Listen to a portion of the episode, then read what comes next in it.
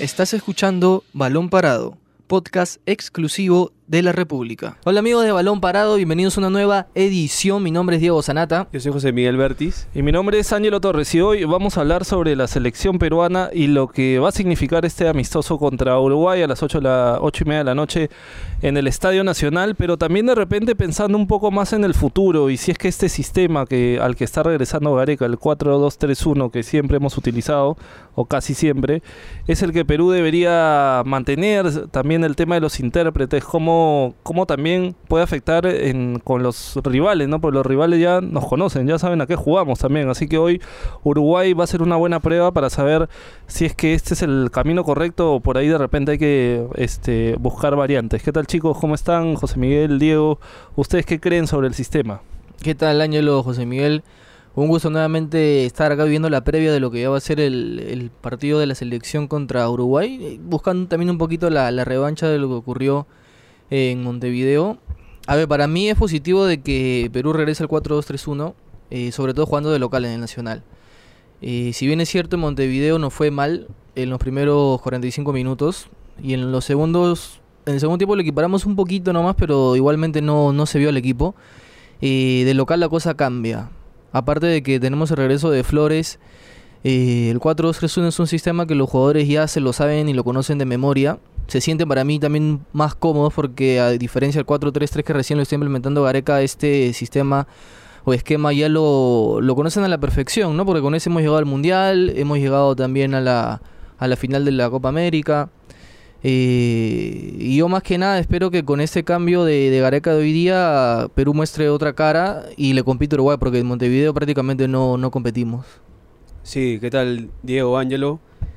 es el, es el sistema que nos, como dice Diego, que nos llevó al Mundial, en el que Gareca trató de trabajar lo que quedaba esa eliminatoria y en los amistosos no fueron bien.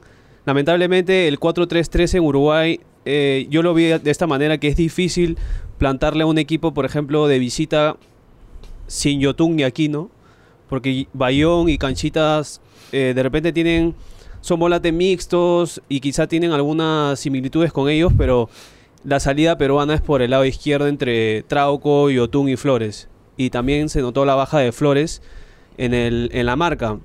Porque Carrillo subía mucho y a veces de repente llevaba un rival, pero al momento de dar el pase lo tiraba al vacío. Y se vieron muchos errores de Carrillo, falta de decisión.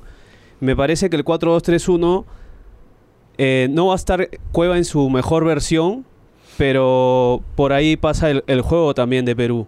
Entonces, eh, eh, el 4-3-3, y probarlo otra vez acá de local, me parece que, que Gareca se confía mejor en su sistema y, hace los ingresos de Flores, que al final se recupera de la lesión que lo, sacó del partido en Montevideo, y lo pone a Tapia con Canchita, que ya han jugado juntos contra Ecuador. Lamentablemente fue una derrota, pero ya se conoce, es el mismo sistema y es el mismo ataque que arrancó en el último triunfo acá contra, contra Uruguay 2-1 eh, por eliminatorias, salvo la ausencia de, de Yotun. Ah, Después es Carrillo. Con goles de Guerrero y Flores, y Flores pues. Yo tengo una duda si es que arranca Carrillo o Costa.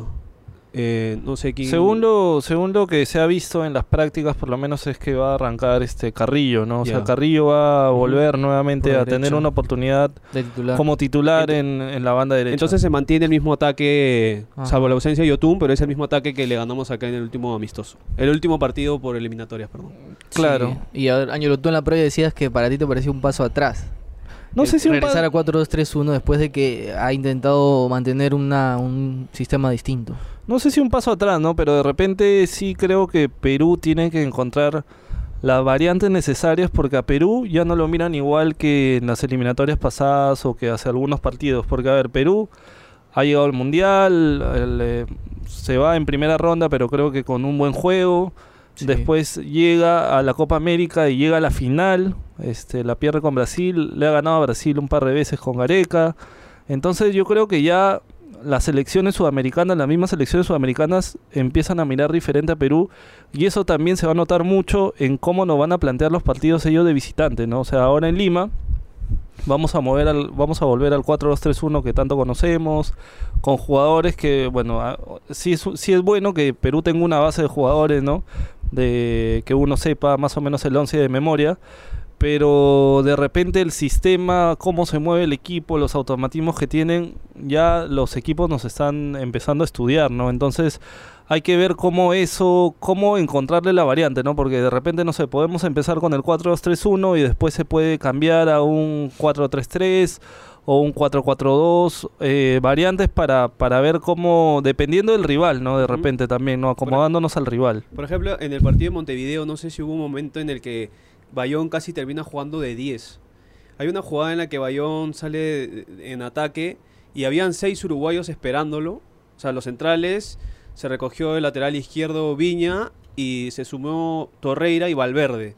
Entonces eran cinco o seis jugadores contra Bayón y Guerrero solo, porque Costa había hecho la banda y se, se quedó abajo, igual Carrillo. Entonces eran dos, prácticamente dos contra seis. Es muy difícil ir probando est- estas variantes. O sea, a mí, me- a mí también me gustaría, no sé, que pruebe un 4-4-2.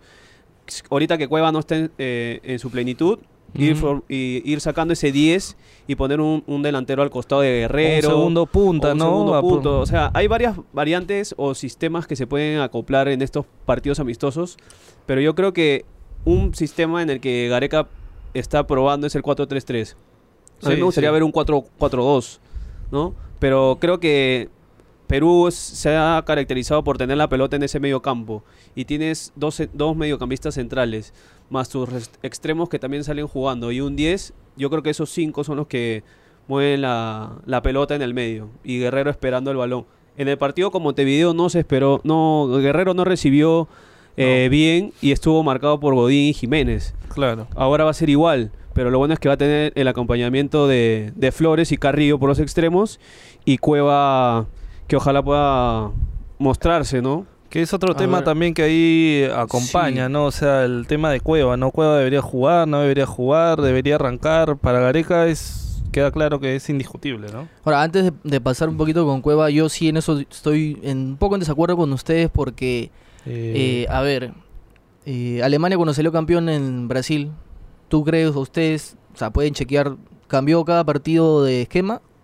no, no, pero no. mira, te digo, pero te digo algo. o sea, un equipo Entre tiene- mantiene una idea y esa idea le da resultado o no, pero ahí lo que puede hacer Gareca es variar los movimientos de los jugadores, cambiar intérpretes, pero el sistema, cuando los equipos normalmente tienen éxito, es la, la, la duración o la prolongación de una idea de juego, ¿no? Igual se vio con el Salas, con el Cristal de Salas también, o sea que la- tú sabías el equipo de memoria, sabías cómo jugaba y igual ganaba. Pero Salas hasta un año nomás. ¿ah? No, no, sí te entiendo, pero a ver, hay un montón de ejemplos. Guardiola, tú sabes cómo juega Guardiola. Sí, sí, pero no, no- por eso, no todos los años le funciona lo mismo, ¿no? Tampoco. O sea, todo el mundo Claro, ya sabe sí, sí, cómo no. juega, pero tiene que hacer variaciones, ¿no? Por ejemplo, tú me das el caso de Alemania. Alemania del- de la selección del 2014 a la del 2018 solamente quedaron, me parece, siete jugadores más o menos. De Sí. en, en cuatro años, ¿ah? Y ahora que está empezando a jugar amistoso de nuevo, y se mantiene casi el mismo sistema. Tiene.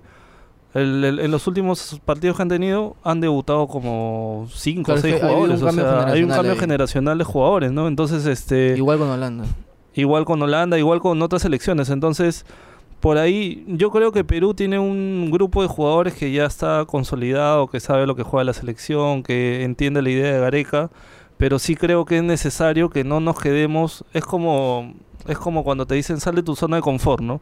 O sea, tú ya sabes hacer algo bien, sabes, este, ya, pero tienes que aprender más cosas, ¿no? Igual me parece que ese ejemplo se podría llevar a la selección. De, nosotros ya sabemos a qué juega Perú, qué sistema tiene, pero hay que buscar variantes porque cuando nos aprieten o cuando los rivales ya saben a qué jugamos, vamos a tener que buscar variantes. Ahora, yo sí he visto que Gareca ha hecho variaciones tácticas durante el partido. José Miguel me dice, por ejemplo, le gusta ver un 4, le gustaría ver un 4-4-2, pero Gareca lo hace por momentos cuando ingresa Jordi Reina. pero y está ¿cuánto, Guerrero en la cuánto cancha. dura? 10 minutos. Te dura, no, 20 minutos, 20 media minutos, hora por ahí. ¿no?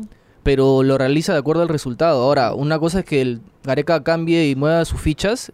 Y otra es que los jugadores estén en un buen nivel. Eso también creo que está pasando factura porque ahorita no todos los jugadores de Perú están en un nivel eh, normal, ¿no? Al que tenemos acostumbrados nosotros. Por ejemplo, un, un ejemplo así del rival. O sea, Uruguay siempre juega con dos arriba. Claro. Y ahora está jugando sin ausencia de Cavani y Suárez con el Maxi en punta. Entonces es también por el lado de cómo llegan los jugadores, qué bajas tienes, es adecuarte al, al plantel que tienes. En este caso Uruguay tiene un plantel corto porque no, no llamó a otros reemplazantes. ¿no? Son Salvo 20 nomás, me parece. 20, 19 y, y bueno, su, llamaron a un arquero suplente para ante la ausencia de Fernando Muslera, pero después no ha, no ha llamado o quizás se ha, se, ha quedado, se ha quedado con este plantel para probar un nuevo sistema con uno, un solo un solo en punta. Solo- ajá. Claro, sí, y como tú dices, ¿no? O sea, hay que adecuarse también a los jugadores que uno tiene. Ahora, si tú ves la convocatoria Sí. de Perú, solamente te hay dos delanteros. O sea, está Paolo y está Jordi, ¿no? Que de hecho en algún momento pueden jugar juntos también, han jugado juntos también en algún momento. Este, yo creo que es igual es bueno más o menos ver cómo se podrían mover estas fichas o ver, no sé, algún otro jugador de repente podría hacer los movimientos de Cueva. En algún momento en- ah, hubo un movimiento táctico que que se probó metiendo al medio más a, a Carrillo, ¿no? O sea, son movimientos que de repente no se esperan, sobre todo los rivales, ¿no? Que puedes ir ganando variantes, que como decía Diego también, ¿no? O sea, sí han probado, pero duran 10 minutos, así que está bien, ¿no? Como es como para, para ir Para haciendo ir pequeñas pruebas, sí. ¿no? Sí, sí, sí, coincido, coincido con eso. Eh, igualmente depende muchísimo, como tú dijiste, Ángel, al inicio del rival, porque es muy diferente probar o hacer variaciones contra Uruguay que, no sé, ponte contra Bolivia de local o de, o de visita. O sea, la, la exigencia que te pone o que te pide el rival, que te propone el rival, eh, también implica mucho. Pero Bolivia tiene altura también, ¿no? No, sí, a ver, pero dime, dime dos, dos visitas fáciles que te da Perú en las eliminatorias sudamericanas. Fáciles, fáciles no hay ninguna. Que se le pueda, sí, no. se pueda sacar un buen resultado. Ponte, te considero que una puede ser Asunción y la otra. En Asunción hemos ganado por Eh, primera vez en la historia en, en las anteriores Sí, eliminatorias. pero ¿eh? Paraguay no tiene un, no tiene una continuidad ahorita. A cambio de técnico, cambio, tiene dos técnicos en seis meses. O sea, está probando jugadores todavía. Y creo que en, en no, en Venezuela la veo dif- Venezuela un empate puede ser, ¿ah? Es que Venezuela para cambiar de sede también. Sí. Caracas. Maracaibo. eh, y, y se hace fuerte el local y a veces yo siento que Perú en ese, por ejemplo, Medio confiado Venezuela, llega, ¿no? Llega confiado a los partidos con Venezuela de local y de visita y o, o- o pierde o empata. Y se ha visto en, en- allá en Venezuela que hemos empatado y hemos perdido y acá también Ajá. la, última remontada de un 2 a un- 2-0. de un 2-0 a 2-2 Ujú. te dice cómo, o sea, a veces el equipo llega confiado y no se da el resultado esperado, el amistoso con Ecuador. Ese es otro punto también. Ese es otro punto. Y Argentina, Argentina le metió 6 a ese equipo. Sí. Entonces, Y yo- Argentina justo- con varias caras nuevas. y también. varias caras nuevas. Y nosotros ya veníamos con un equipo conocido. Y nos pasó con El Salvador con también. El Salvador también. Sí. O sea, y es una cuestión de actitud también. O sea, creo que cuando el, el jugador peruano se siente favorito, y no da lo mismo. A mí me queda claro que Perú no sabe jugar de favorito. ¿eh? Sí, sí, no le, no le conviene tampoco. No le conviene. De verdad, no, no, no le, no, no sabe jugar como favorito porque siente un, se siente un poco presionado, justo sabe que, que se espera que Perú gane, ¿no? Que supuestamente, a ver, salvo casos específicos, me parece que igual las eliminatorias acá, este, este proceso eliminatorio que se viene va a ser diferente definitivamente del, del último, ¿no? Primero que puede cambiar el fixture porque el sorteo recién lo van a hacer en diciembre, el 3 Y de eso es diciembre. importante porque... eh, Te va a marcar cómo va a ser. ¿eh? ¿Cómo vas a empezar? Sí, porque a ¿Cómo Perú el- la- las, eliminatorias, las eliminatorias perdón, pasadas les tocó en Barranquilla, una plaza difícil, y no es lo mismo jugar allá que empezar acá de local ganando, es otra afrontas de otra manera lo que viene, ¿no? Perú, Perú, si te acuerdas, hizo cuatro puntos en los primeros Sí, seis sí. partidos. Ajá, que ya pedían la renuncia de Gareca inclusive. Claro, sí, así que en realidad es un proceso largo, no hay que ver el fixture. Marcarian se agarraba antes de- del fixture, ¿no? Decía que no, que el fixture no le favorecía a Perú. Pero al final, vas- o sea, es un factor, pero al final vas a jugar con todo de local y de visitante igual, ¿ah? Porque es todos contra todos. Pero sí, pues hay momentos donde de repente te toca una seguidilla muy difícil y probablemente no sumes tantos puntos como los esperas o de repente robas puntos, ¿no? Es- Le pasó es- también a Ecuador que ganó creo sus Empezó, cuatro primeros claro, partidos. 12 Ganó puntos Argentina hizo. allá en. Buenos Aires. O 12 sea, estuvo en puntos. racha y de ahí en picada se vino. Que... Y todo el mundo dijo ya, van a clasificar Claro. ya. Con la altura y todo Claro, eso ya tenía- clasificaron. Las primeras fechas tenía 12 puntos. Era puntero de las eliminatorias. Y, y co- y Brasil venía, eh, si no me equivoco, eh, con Dunga. Ahí estaba Dunga todavía. Y claro. Perú le, le gana en la Copa América y luego llega Tite. y ya encontró un, equ- eh, hizo una racha de por lo menos 18 partidos sin perder entre amistosos y oficiales, ¿no? Más o menos. Y, y tú vas viendo también que en las eliminatorias no hay continuidad. Argentina cambió como dos, tres técnicos en plena eliminatoria. Sí, tuvo... Arrancó con Bausa, perdón, arrancó con Martino, vino Bausa y al final se quedó San Paolo Y y ahora está con. Scaloni. Entonces no hay una continuidad y nosotros la tenemos. Sí, es Sí. una ventaja. Creo que es No, una eso ventaja. sí, que yo va a creo ser- que es una y Lo bueno ventaja. es que va a ser otra eliminatoria, pero con Gareca ya, ya iniciado, ¿no? No va a ser que, o sea, su, su, o su evaluación no va a ser que recién esté empezando la eliminatoria, vamos a ver cómo juega el equipo de Gareca, ¿no?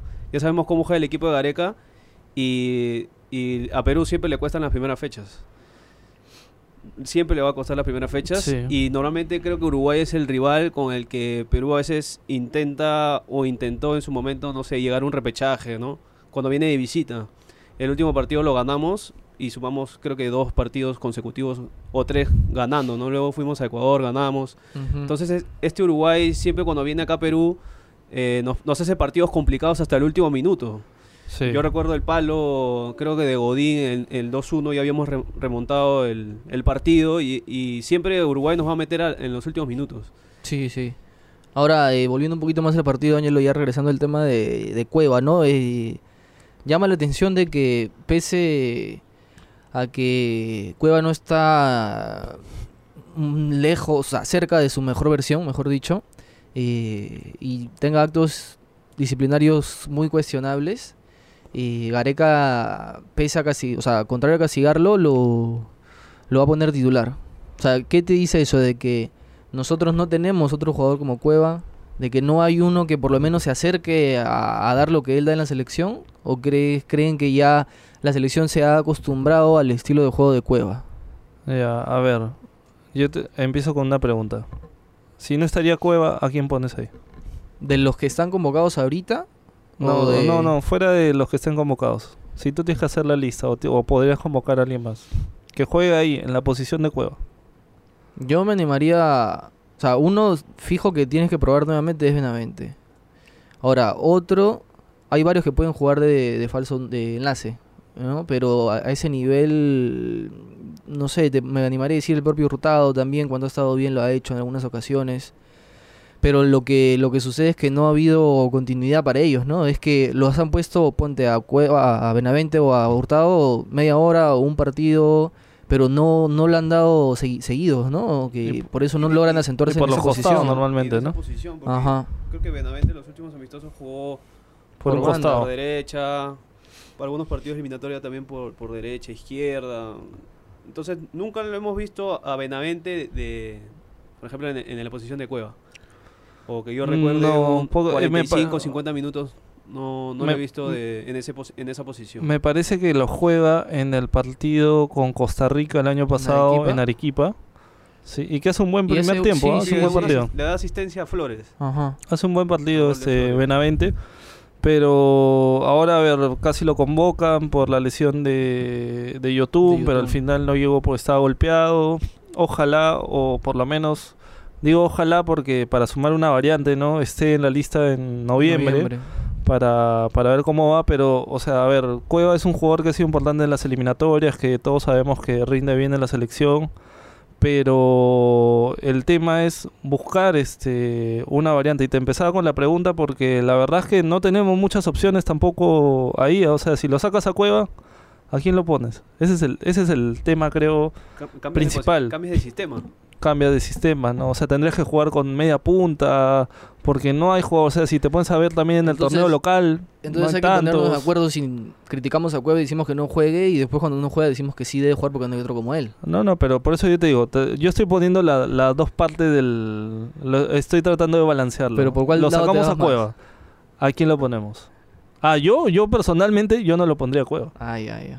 Personalmente, ¿ah? o sea, yo no lo pondría por el, por todo el tema este extrafutbolístico, por la, a ver, se- se- el tema de que habló también en plena concentración, me parece que es el único jugador que ha por lo menos que ese no es un detalle, ¿ah? porque los jugadores solamente pueden hablar en conferencia de prensa o pueden hablar este cuando están con todos los medios Sí, entrenando. y, entrenar. y, y está rompiendo algo que es una norma prácticamente en realidad, ¿no? Y ahora también va a jugar nuevamente, entonces yo no sé cuál es el mensaje sobre todo Que disciplinario, grupo, ¿no? ¿no? Que se le da al grupo, ¿no? Sí, sí, Y sí. está el otro tema, como te digo, de que ya. Este, sí, pues porque es lo que tú dices, ¿no? Ya si juega, que por qué juega, porque este, si está con todos estos temas. Y si no juega, uy, faltó Cueva. Se nota que, que Claro, Perú tiene que jugar al ritmo de Cueva. Ajá. O sea, hay un Siempre poquito ese, ¿ah? ese doble discurso. Sí, sí. O sea, el, el público y la afición es bien cambiante. En el, o sea, creo que también se dejan llevar mucho por el resultado también. O sea, Sí, cuando no se dan las cosas, extrañan mucho al que no estuvo. Y cuando sí se dan, calladitos celebran nada más. Ya, ¿ustedes lo hacen jugar a Cueva o no? Yo ya dije que no. ¿Ustedes qué dirían? José Miguel está revisando sus estadísticas. Va a decir los minutos Mr. de Chip. Cueva, Sí, seguro. sí, sí, sí. No, ese día sí necesitamos decir, pues, ¿no? Pero ahorita, ahorita yo no lo por cómo llega Cueva en su momento, perdón. Como llega no lo pongo.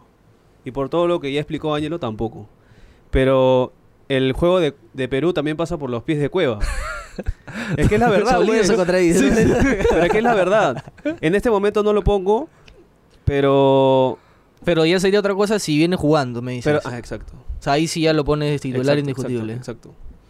Sí, Es que cuando he estado jugando- Ahora, mira, yo, yo Cuando- no seas, escúchame, cuando he seas estado comodín, jugando- no seas No, comodín. es que Tú mira, dices, ahí lo- no, ya, escúchame, termina, que termina. Cuando ha estado jugando de titular en Sao Paulo, en todos sus, en todos sus equipos, ha sido titular en la selección. Ha sido titular en la selección. Pero ahora ya el tema de indisciplina ya es más fuerte. Y yo creo que como castigo, Han sido meses duros. ¿ah? eh, y, sí, y, y viene de jugar la Copa América y titular, ¿no? Sí, sí, sí, sí. Entonces para Gareca es indispensable. Pero en este momento, en estos amistosos, yo no lo pongo. Sería un castigo bien fuerte. Y ya lo ha sacado. en una- El año pasado. El año pasado no lo convocó. Creo que Sí. por ese tema también. Y yo creo que en noviembre no debería estar. Y Salvo que que- venga, Bena- y salvo que que venga juegue. Benavente.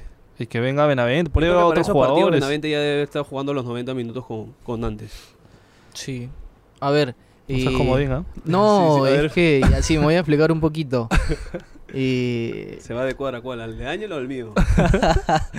este, a ver, eh, Cueva es, un caso particular, ¿no? Si bien es cierto, eh, es el que, que pone a jugar a la selección junto con Yotun y el que conoce a la perfección a, a sus compañeros, ¿sabes? sus movimientos, todo. Es un Cueva distinto, como dice José Miguel, cuando viene con ritmo y cuando viene sin ritmo, que a cualquier jugador le pasa factura, ¿no? Ahora, yo sí estoy de acuerdo de que las eh, sus conductas fuera del- de la cancha, eh, por la selección más que nada, debe tener, eh, no sé si llamarlo castigo o sanción, pero sí darle por lo menos un descanso en una- unas convocatorias, ¿no? Eso sí. Pero también, eh, personalmente a mí, el jugador lo que haga eh, fuera de la cancha me tiene sin cuidado. Lo que pasa, el problema acá con la selección es que Gareca ha dejado claro que si bien es cierto ellos evalúan lo que al jugador lo que hace en su club, también ven su comportamiento y el mensaje que da a la afición, ¿no? Porque dice que tiene que, o sea, evalúan todo lo que corresponde al jugador, no solamente a nivel técnico táctico, sino también cómo se comporta, y cómo declara, lo que hace, o sea, te ven todo. Y creo que más que nada por eso es que sí debería haber un- una sanción o por lo menos que le den un descanso en la selección. Pero tú estás diciendo que a ti no te importa. No, yo te puedo, yo lo puedo criticar sí, pero si me rinde bien en la cancha no tengo ningún problema. Pero Cueva no te da ni eso ahora. Es el tema. O sea, no te da ni una ni otra. Es Y con el mensaje que transmite Gareca de que ellos para convocar a un jugador lo Ven- evalúan ven el en, todo. en todo, o sea, no, no va de la mano, pues. O sea, ahí también creo que Gareca está siendo un poquito condescendiente con, con él, ¿no? Claro, y aparte hay que recordar a ver todo lo que pasó y, y la decisión que se toma el 2016 por motivos disciplinarios y futbolísticos, ¿no? Entonces no, no esperemos que haya otro punto de quiebre así como para que se tomen decisiones, ¿no? Supuestamente la- las reglas están claras para todos, ¿no? Así que Ahora, este- antes de ir cerrando, para que diga el José Miguel, no sé si tienes ahí el 11 de Uruguay, el posible 11, para que... le- Sí, sí, sí. Es Muslera. Eh, Muslera, ante la ausencia de Muslera, perdón, Ah, ya, ante la sí, ausencia se de Muslera, corrigió. Martín Campaña va a ser el arquero titular. Después es el mismo 11. Cáceres, Jiménez, Godín, Viñas, Torreira, Valverde, Vecino, eh, Rodríguez, Brian Rodríguez. Rodríguez, Lozano y Maxi Gómez. Maxi Gómez. Perfecto, así que Hay ojalá, ganar el medio. ojalá veamos un buen partido de Perú, que vuelva Que al compita. 4-2-3-1, que compita, que gane y que también veamos variantes, ¿no? Así que mañana seguro vamos con todo el análisis del partido. Mi nombre es Ángelo Torres. Yo soy Yo soy- Diego Sanata. Y yo soy José Miguel Bertis y nos vemos en una próxima edición. Esto fue Balón Parado, podcast exclusivo de la República.